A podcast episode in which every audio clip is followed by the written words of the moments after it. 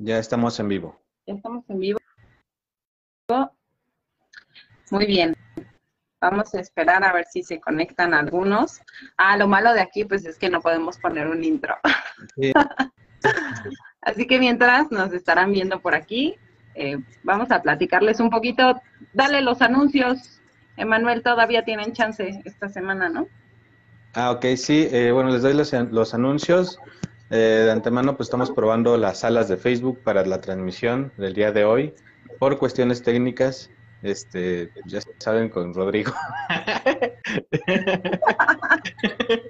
este, eh, bueno, eh, les quiero invitar todavía, pueden inscribirse al taller de estimulación temprana de Entre Jugar y Aprender, el cual ya iniciamos la semana pasada, pero te se pueden incorporar en esta semana recordando que iniciaría, que estas dos primeras semanas son para la creación de juguete, el material, y a partir de la tercera semana ya son las estrategias y las actividades de estimulación. De igual forma, eh, recuerden acompañarnos el sábado con la transmisión de Amores Venenosos durante esta trilogía del amor, este, eh, donde vamos a estar iniciando los miércoles con la lectura de diferentes textos relacionados al amor y los sábados con nuestro conversatorio ya que tanto aman y que por el cual gracias a ustedes de igual forma recuerden compartir, eh, comentar, lo vamos a estar viendo, igual no van a aparecer comentarios aquí en la pantalla, pero los vamos a estar viendo por otra plataforma y los vamos a estar viendo. Y seguirnos en todas nuestras redes sociales, YouTube, Facebook, Spotify y, y por Instagram, en todas nos encuentran como, bueno, vamos a iniciar el día de hoy con cartas de Freud. ¿Sí? Penélope, te pues, este, voy a hacer una lectura de tres cartas de Freud, como un poquito para ver cómo fue. Estas cartas pues están dedicadas a su esposa, a Marta. Y eh, la idea pues es que veamos cómo fue avanzando, también conforme avanzaba su teoría, este, pues, y sus estudios, cómo fueron avanzando sus ideas les voy a decir, hay muchas versiones de este libro. Yo encontré una de muy buen precio, la verdad. Me costó 50 pesos, una cosa así. Que es de ediciones Coyoacán y se llama Cartas de Amor, Sigmund Freud. Eso que se ve ahí se ve muy extraño, pero es un sello. y solo porque pensamos que es Freud. Entonces, este, voy a empezar con una carta. Y dice, Section 12, domingo, 16, 7 Mi dulce y pequeña novia, no te imaginas lo bello que es esto y lo hermoso que sería aún más estando contigo. El curso del río Delta, que es aquí todavía un pequeño riachuelo, me enseña el camino hacia. Altas montañas, algunas llenas de árboles y otras desnudas de formas extrañas. Agradables corrientes que no parecen haber sido construidas para habitarlas, sino como castillos de mueques, todas alineadas a lo largo del río y unos cuantos edificios orgullosos que contemplan desde las laderas el panorama de la montaña, como si no tuvieran nada que ver con el resto del pueblo. Uno de ellos se pierde solitario en la cima de una montaña, y debe ser un castillo, un convento o algo parecido. No me imagino que puede ser. A la izquierda está la ciudad de Bodenbach, a la derecha la de Hexton, y entre ellas dos puentes, uno para el ferrocarril y otro para que los periodistas de paso puedan ir a ver a sus amadas.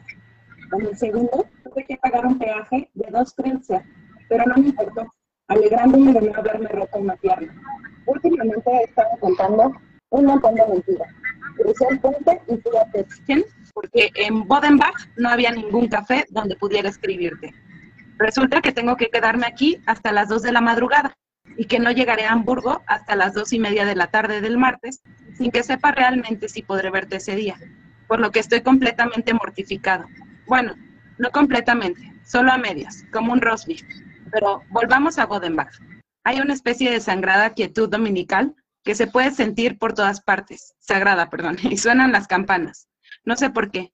Las calles están limpias, la gente es agradable, los viejos tienen el aspecto que yo había atribuido al Christian Fürth Fürchtengot de Geller, y los muchachos son sencillos, como si ellos también sintieran hoy el temor de Dios.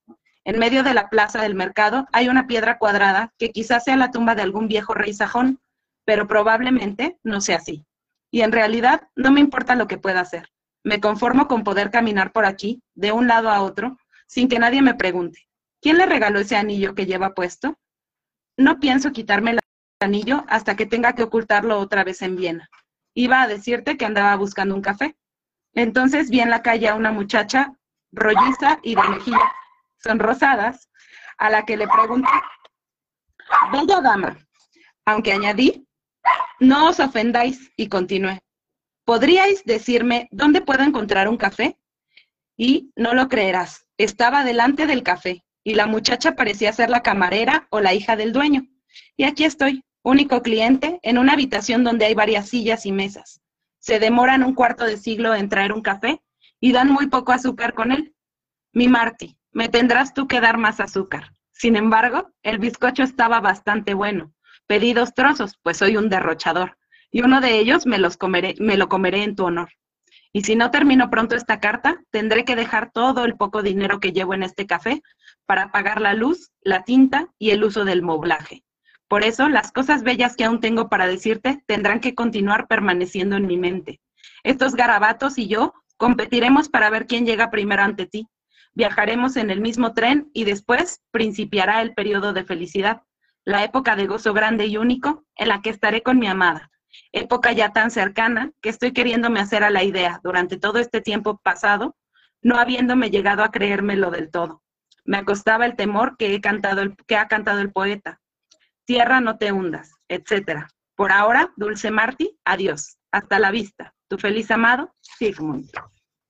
Ay. ¿Qué tal? ¿Qué piensan?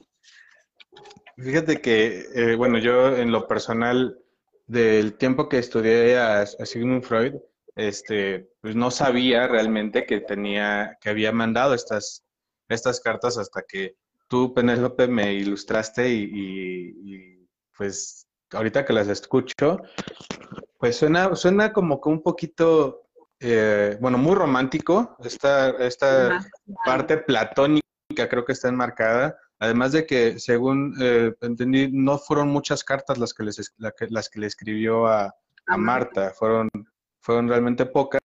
Y durante todos estos años de, noviazgo que tuvieron, de igual forma, perdón, fueron muchas cartas las que, las que le escribió, perdón, pero pocas veces las que se vieron. Parece que nada más se vieron como seis veces durante todos estos años de noviazgo, ¿no? Antes normal, ¿no?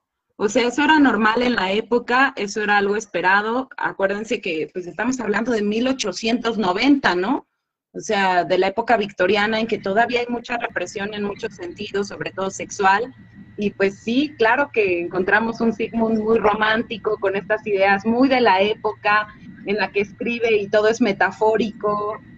Y además que era un hombre que leía mucho, ¿no? Y que le gustaba mucho la poesía y que le gustaba mucho el, el el teatro y que le gustaba mucho el arte, entonces eh, se nota, ¿no? En la forma en cómo lo escribe y cómo puede expresarle su amor como muy alegóricamente, ¿no? Sí, tiene la forma y la facilidad para poderlo expresar.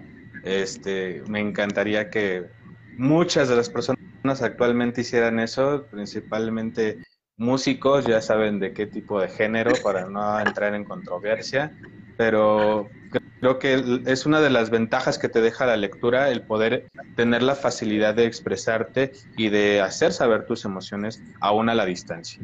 ¿no? digo, no sé si quieras agregar algo aquí en esta primera carta que nos lee Penélope. ¿No? Bueno, creo que lo que señalan precisamente. ¿Sí me escuchan? No sé si me escuchan. Sí, estás como un poco lento, pero te escuchamos. Eso desde que nací, pero bueno, eh, creo que señalar un poquito la, parte de la dualidad, un poco de lo que, de lo que es eh, el personaje de, histórico, eh, el personaje mm, dentro de lo que es de la historia de la psicología, que es Sigmund Freud, en donde se ve o lo proyectamos cuando leemos muchas veces a Freud siempre nos vamos con esta onda de sus escritos precisamente de psicoanálisis, con estas aportaciones que hizo y nos vamos con una imagen muy rígida de, él, de la persona. O sea, a pesar de todos los textos que tiene y de la manera en cómo expresaba y cómo maquilaba todos los, todos los escritos que, con los cuales aportó al psicoanálisis, no vemos esta parte humana quizá de, él, ¿no? Que es aquí donde se ve reflejada en, estas cartas que escribe, que sí suenan muy tiernas, muy románticas, como dicen, muy de la época, pero sí se ve esta parte humana en donde pues, todos sentimos amor, ¿no? Hasta el mismísimo Freud. Tenemos yo nada más me gustaría, antes, esta pregunta a las personas que nos están viendo. ¿Se dieron cuenta en qué momento puso el palo? Para que lo traten de ver, ¿no? Y, si no, de cualquier manera, puedo mostrar el libro para que y si no, ya le estaremos poniendo ahí la imagen para que lo vuelvan a leer. Pero creo que ahí yo este, esperaría, esperaría haber notado, eh, no haber notado el palo, pero de repente apareció, ¿no? Que es muy bueno poder, poder hacer ¿Comentarios, Tenemos comentarios, dice Arroz Bodegona, hola, hola, se escucha mal el audio, creo que lo arreglamos porque luego pone listo. Eh, compartidos, gracias, Ros. Luego dice Sandra Recendis, muy tierno. Eh, espera, creo que me salté alguno, no. Luego dice eh, Sandra Recendis, igual justo, muy adecuada a la época, exacto. Graciela Lara, hola, buenas noches, buenas noches, Graciela. Y dice Sandra, cuando tu vocabulario consta de 40 palabras y 20 son majaderías, ¿cómo expresar sentimientos? Exactamente, he ahí la importancia de leer, ¿verdad? Y nos dice, tenemos, yo merengues compartido. Tenemos Voy otro comentario. Sí, Aida Lucía, edad cuando escribió esas cartas. Ah. Eh, me parece que era a los 20 y algo, ¿no? Cuando empieza con esta, con esta romance, sí. porque fue en 18, 1883 584. Y él nació Entonces, en el 56, tenía casi 30 casi años, 29 años. Entre, 20, entre 25 y 30 años, sí, efectivamente. Pero bueno, vamos a continuar con la segunda carta leída por la psicóloga Penélope Vázquez. Esta es una carta que dice Viena, lunes 7-1-1884.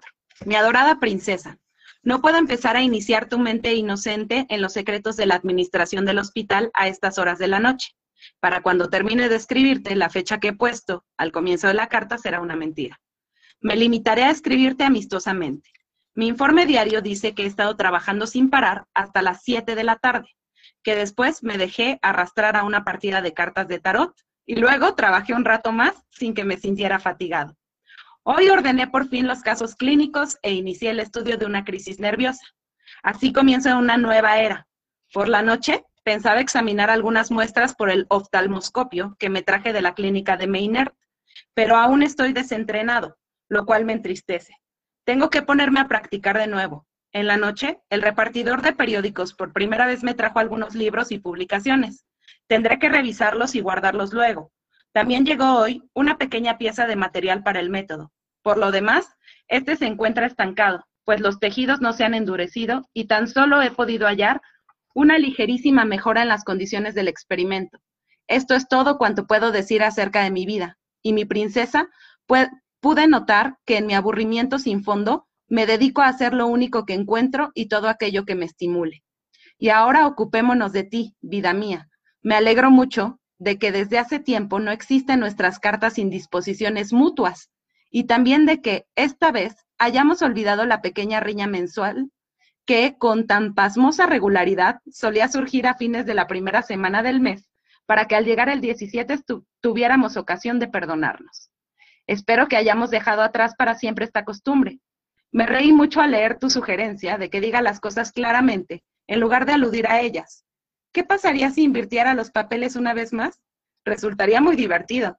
Sin embargo, no pienso recaer en la necedad de escribirte largas disertaciones, que ni siquiera me agradeces, si no nos vamos a ver hasta julio.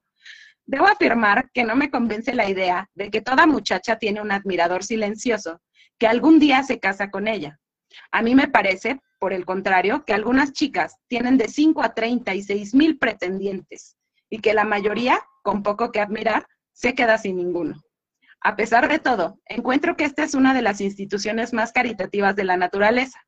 Otra institución casi igualmente maravillosa es el hecho de que todo hombre encuentre una muchacha que ve en él la más perfecta virilidad, aunque en realidad sea un pobre hombre que vive por obra y gracia de la paciencia divina. Pero, ¿A qué viene este filosofar? No nos compliquemos la vida. Si uno está enamorado y tiene una ocupación a la que consagra todas sus energías, es mejor dejar estas ideas para los novelistas. Eso es lo que tú dirías, y estás en lo cierto. Me alegro de que tengas solo un pretendiente y no millares, ya que en este caso cabría la posibilidad de que uno de ellos fuera mejor que yo. Y eliminar 25 mil rivales, observarás que te sitúo en la primera categoría, me sería difícil, complicadísimo, pues ahora tengo mucho trabajo.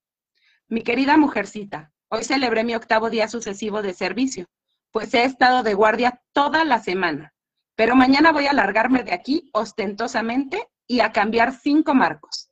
En caso de que realice algún descubrimiento durante los próximos meses, tendrás la serpiente de oro que te prometí en los tiempos de Notnagel. Adiós, mi dulce tesoro. Sigmund. ¿Qué tal? Un hombre celoso. O sea, aquí vemos ya al. Aquí vemos a un hombre celoso. Ay, creo que me está escuchando medio raro. Digo. Ah. Como ven, pues sigue teniendo un poco de problemas con su, con su conexión. Este, voy a leer los comentarios y ahorita hacemos los nuestros. ¿Les parece? Dice García Guillermo, así ni cómo ayudarle. Buenas noches, buenas noches. Yo Merengues dice, es normal que me den flojera las cartas de amor. Digo, qué bonito se escribe, pero siempre me dieron flojerita las cartas de los enamorados míos. Pues bueno, cada quien tiene pues, sus gustos, ¿no? ¿Por qué creen ustedes que ya les dé miedo o ya no les guste esos detalles de las cartas? Yo creo que no es miedo, yo creo que es justo la facilidad. Yo les iba a decir que a mí me parecía que como empieza a hablar así de su día cotidiano, era como un WhatsApp, ¿no? así de, déjame te texteo rápido lo que estoy haciendo y luego ya se le fue y se fue y se fue, ¿no? algo un poco más profundo en el que habla de su sentir, sobre todo en esta parte este, muy celosa y muy este, posesiva, que yo creo que después con el paso de los años pudo tratar, ¿no? Y bueno, contestándole un poquito a, este Guillermo, que aparte quiero aprovechar para felicitarlo este, por su cumpleaños, me parece. Ay, felicidades, Guillermo. Felicidades, Guillermo. Disfruta mucho. Este, y bueno, de igual forma, eh, aprovechando con ese comentario, lo que decíamos hace rato, ¿no? Esta parte de, de la lectura fundamental para poderlo enmarcar, lo decía Sandra, ¿Qué esperamos cuando tenemos 40 palabras en el vocabulario y 20 son leperadas, no? entonces, no es tanto de que no se guste o se busque ese tipo de detalles, sino que ya no hay, no hay forma de poderlo expresar libremente, no tanto por las críticas. Antes era por las críticas, como le decía Penélope, por otras épocas. Ahorita es porque no sé cómo expresarlo, ¿no? Entonces, creo que va más por ahí, eh, por ahí esa onda. Y ah, me gustaría agregar una cosa que es también muy fundamental en esta carta, la obsesión de, Freud por el dinero, ¿no? Eh, esta obsesión tan grande que tenía por enriquecerse, que de hecho fue uno de los puntos por los cuales él eh, buscaba eh, crecer y, formarse más para casarse con esta Marta. ¿No? Entonces es uno... Además, nunca realmente, o sea, lo que mucha gente piensa es que Freud tenía mucho dinero y no, o sea, Freud, de hecho, este, era como clase media y quien le ayudó mucho y quien le ayudó eh, sobre todo en la cuestión de los libros, de la imprenta, cuando llegaron este, los nazis, pues fue Mary Bonaparte, que fue su paciente durante muchos años. Ella también es psicoanalista y, por cierto, las que eh, les guste el feminismo, Mary Bonaparte hace muchas aportaciones muy interesantes. De hecho, ella le hizo dudar a Freud en muchas ocasiones porque Freud le decía, yo solo quiero que tú me contestes, ¿qué quiere una mujer, no? Y, este, y bueno, pues Mary Bonaparte también ahí le ayudó mucho con, con la cuestión económica. Él siempre tuvo como problemas de dinero, siempre fue una situación importante para él y que vivió desde niño, ¿no? Claro, no, es, es muy, muy complejo esta parte. Rodrigo, ¿algo que quisieras agregar para esta segunda carta?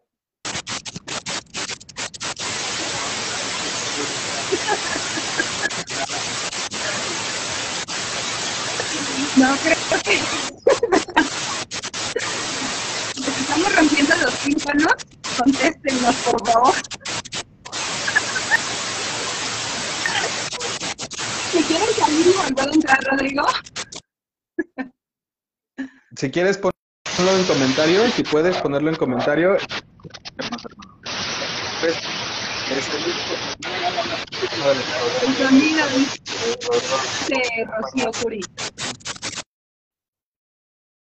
De plano no, no, no se escucha nada bien. No te preocupes, hermano, si puedes ponerlo en comentarios y nosotros lo estamos leyendo.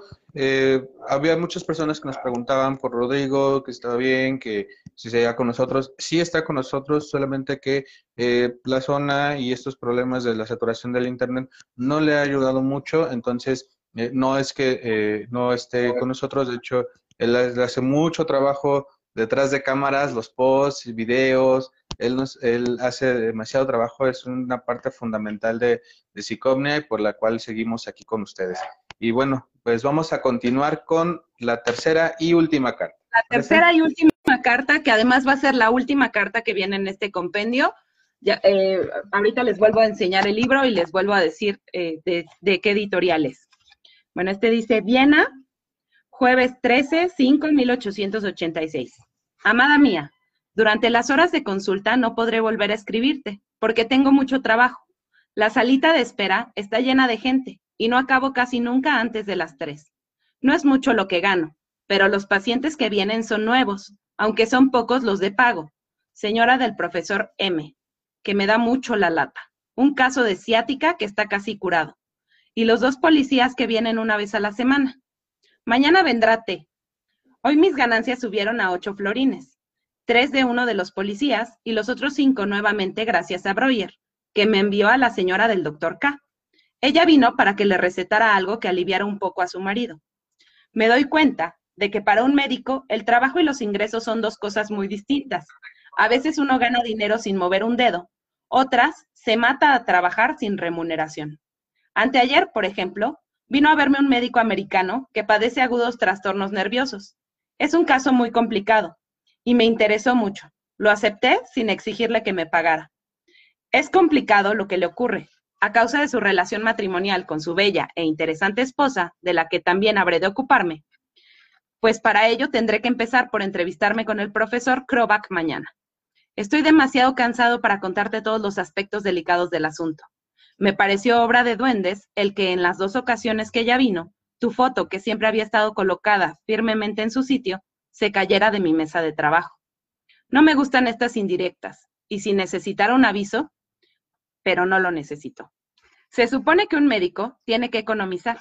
Aquí me tienes, contando mis gulden, y de pronto me llaman para que vaya a visitar a un antiguo conocido en la Stadtgutgas, sin remuneración. Desde luego, y dos horas del día perdidas en el viaje, pues no puedo alquilar un coche y al llegar a casa me encuentro un mensaje urgente para que vaya a ver nuevamente al mismo paciente. Naturalmente, esta vez me veré obligado a rentar un coche que me costará lo que he ahorrado en la cena de los tres últimos días. El martes di una conferencia en el Club Fisiológico sobre hipnotismo. Me salió muy bien y recibí un aplauso general. He anunciado la misma conferencia para dentro de 15 días en el Club Psiquiátrico. Y durante las próximas tres semanas tendré que dar aún otra conferencia sobre mis experiencias parisienses ante la Asociación Médica. Como verás, la batalla de Viena está en su apogeo. Y si estuvieras aquí, te diría con un beso que no he abandonado la esperanza de hacerte mi esposa dentro de seis meses. Creo que tendré que aumentar una segunda hora de consulta tres veces a la semana, de tres a cuatro para los pacientes ricos y para aquellos que necesitan un tratamiento eléctrico leve. A pesar de todo, mi posición aquí es sólida, como puedo deducir de muy diversos indicios. Buenas noches, mi dulce amada, tuyo, Sigmund. ¿Qué te parece si este año hiciéramos también un regalo colectivo a tu madre? Y ahí termina la carta. Esta carta, pues ya eh, es un Sigmund que ya está trabajando, ya está en el hospital, ya había tenido la experiencia en Francia, entonces, todavía estaba en sus inicios, ¿no? O sea, el psicoanálisis todavía aquí no estaba ni pensado, era todavía un, un Sigmund muy joven, este, que, que pues estaba apenas empezando su camino y lo bonito pues es que lo comparte con Marta, ¿no? Sí, este, esta parte del amor compartido en donde le enmarcas tus vivencias, tus experiencias, eh, la horita de, del WhatsApp de ¿qué estás haciendo, mi amor? Ah, pues voy a, al, al, al baño, ¿no? No sé, a ver si.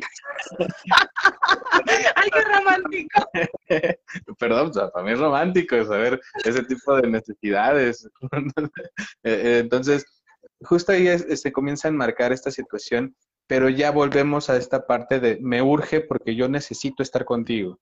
Eh, pues aparentemente para muchas personas posiblemente es, ah, es un codo, es un tacaño, ah, no puede este, pagarse un carro si es médico. No, o sea, su urgencia no era tanto por almacenar dinero o por tener dinero ahí guardadito.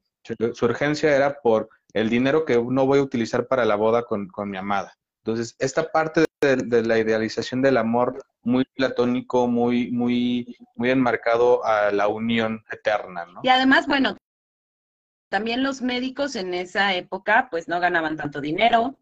Este, él específicamente tenía muchos pacientes gratuitos porque tenía más este interés como de conocer y de saber que del pago, ¿no? Como tal. Entonces, o tenía unos a los que les cobraba muy poco, entonces, pues así se empezaba y así él siguió durante mucho tiempo en su vida porque finalmente sus postulaciones eran algo nuevo, ¿no? Sí, es el doble miedo, el de que pierdas tu investigación, tu trabajo por lo que te has esforzado tantos años y por otro lado el que pierdas a tu pareja por la que te has esforzado muchos años también. Claro, y que él tiene un miedo constante, ¿no? En ese sentido. O sea, todo el tiempo y esto que le dice así de, ay, se le cayó la foto. Casualmente cuando viene esa mujer maldita te quiere apartar de mí, ¿no? O más bien me quiere apartar de ti. Soy irresistible para ella. me gustaría nada más agregar este punto. Eh, Marta fue el primer amor de Freud, y el último. O sea, fue su gran amor de toda la vida, en todo, en todo momento, en, toda, en todo el lapso de su historia, de su investigación, de su trabajo. Marta lo acompañó y Marta estuvo con él desde la pobreza hasta la riqueza que muchos piensan que tenía.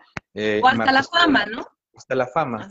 Estuvo con él Marta. Y también, bueno, pues se creía, o sea, platicando nada más un chismecín para que la sean que me encanta, este, mucha gente pensaba que, que, Freud tenía una relación con la hermana de Marta, porque Marta y su hermana eran muy cercanas, entonces generalmente vivían juntos y estaban juntos los tres, entonces si se iban a cenar, iban los tres juntos, o sea, se movían mucho en este sentido, ¿no? Así como muéganos, pero bueno, eso no pasó, o sea, nunca Nunca tuvo él como una relación extramarital que alguien le conociera, nada, o sea, siempre fue como muy amoroso y muy romántico y creía como en este amor. Parte de, la teoría eh, como de esta parte del amor es que cuando tú estás ya en un proceso como más avanzado, pues ya no, como que ya no entra el, el hecho de tener como amoríos en otros lados, porque ya entendiste mucho de ti, ¿no? Exactamente. Y pues bueno, pues vamos a leer los comentarios ya para finalizar. Bueno, antes me gustaría de igual forma, pues, este, hacer otra noticia. Eh, el día de hoy, eh, pues hace siete años, más o menos, sí, siete años, eh, me casé, igual con el amor de mi vida, mi esposa, con Rocío Estelina, a quien amo mucho y quien hoy cumplimos siete años de casados, entonces quería también hacer esa mención en vivo. Ah, pues, Ay, los amo. amo Vale. Y bueno, pues vamos a continuar con los comentarios. Déjenme hago un buen corazón. No me vaya a salir el de Peña. mucha información. Este, ay, qué bonito. Chicos, felicidades. Este, ellos siempre pues nos hacen ver que el amor sí existe y que lleva mucha paciencia y mucha tolerancia de parte de Estelina, evidentemente. Claro. Gracias por aguantar este compa, porque, híjole. y pues bueno, vamos a, leer los comentarios. Ok. Eh, tenemos a Graciela Lara. Qué romántico, yo estoy enamorada del amor y de mis hijos. Eh, igual, estamos enamorados de ti. Muchas gracias eh, por el detalle, García Guillermo. Igual muchas felicidades de nuevo, este Guillermo. Eh, el sonido está mal, sí. La interferencia, la inter- Explicamos por qué. interferencia. Por eso Rodrigo ya se quedó callado, ya es así como de ya, está bien. Eh, Sandra Reséndiz, feliz de ver a Rodrigo de nuevo. Sí, aquí está Rodrigo con nosotros y nos va a acompañar hasta que este te- proyecto termine, y que nunca va a ser así. y siempre se ha eh, comentado que Freud y la cuñada tenían su asunto. Ah, Justo lo que acaba de mencionar Penélope, se mencionó, pero pues no fue real, no se encontró, no se ha encontrado algo que sea verídico, que esté por su biógrafo, por los biógrafos este, que estaban con él, nunca se Y por la gente muy cercana. Y pues, ah, Estelina, te amo, te amo Ay. también. Qué bonito. y bueno, pues Y dice García Guillermo, un corazón con tumor. algo así era. Y Graciela Lara dice, muchas felicidades, los amo. Felicidades, Emma y Estelina, muchos años más. Mucho éxito y larga vida, Psicomnia. Muchas gracias. Larga vida. Larga vida, Psicomnia. Bueno, pues muchas gracias a todos por, por acompañarnos. Eh, esta fue prim- la primera de tres lecturas. La siguiente semana estaremos con uno de los eh, cuentos de... eh, el libro de los amores ridículos de Milán Kundera para que lo vayan buscando, está en internet, eh, si no, se los ponemos en la descripción. Este que puso Penélope no está en internet, sí tienen que comprarlo, ahí inviértanle tantito, este, Y les 50 digo que me costó como 50 pesos, 80 pesos, una cosa así. Está en otras versiones muchísimo más caro, hay unos que son muy caros, pero este me costó muy barato, se llama Cartas de Amor, Sigmund Freud, y es Ediciones Coyoacán, o sea, además Mexican Curious, ¿no? Este, entonces, pues, la verdad es que vale la pena. Pues bueno, Rodrigo, ¿está algo que quieras compartir? Un abrazo. No tiene miedo. De igual forma, este, no recuerdo, ayúdame Penélope si recuerdas el libro que va, que el último libro, la última lectura del, del mes. Ay, tu audio, tu audio, tu audio. Tu audio. Tu audio. No te escucho. Ay, creo que soy yo entonces, muchachos. Pues bueno, vamos a dejarlo hasta aquí entonces.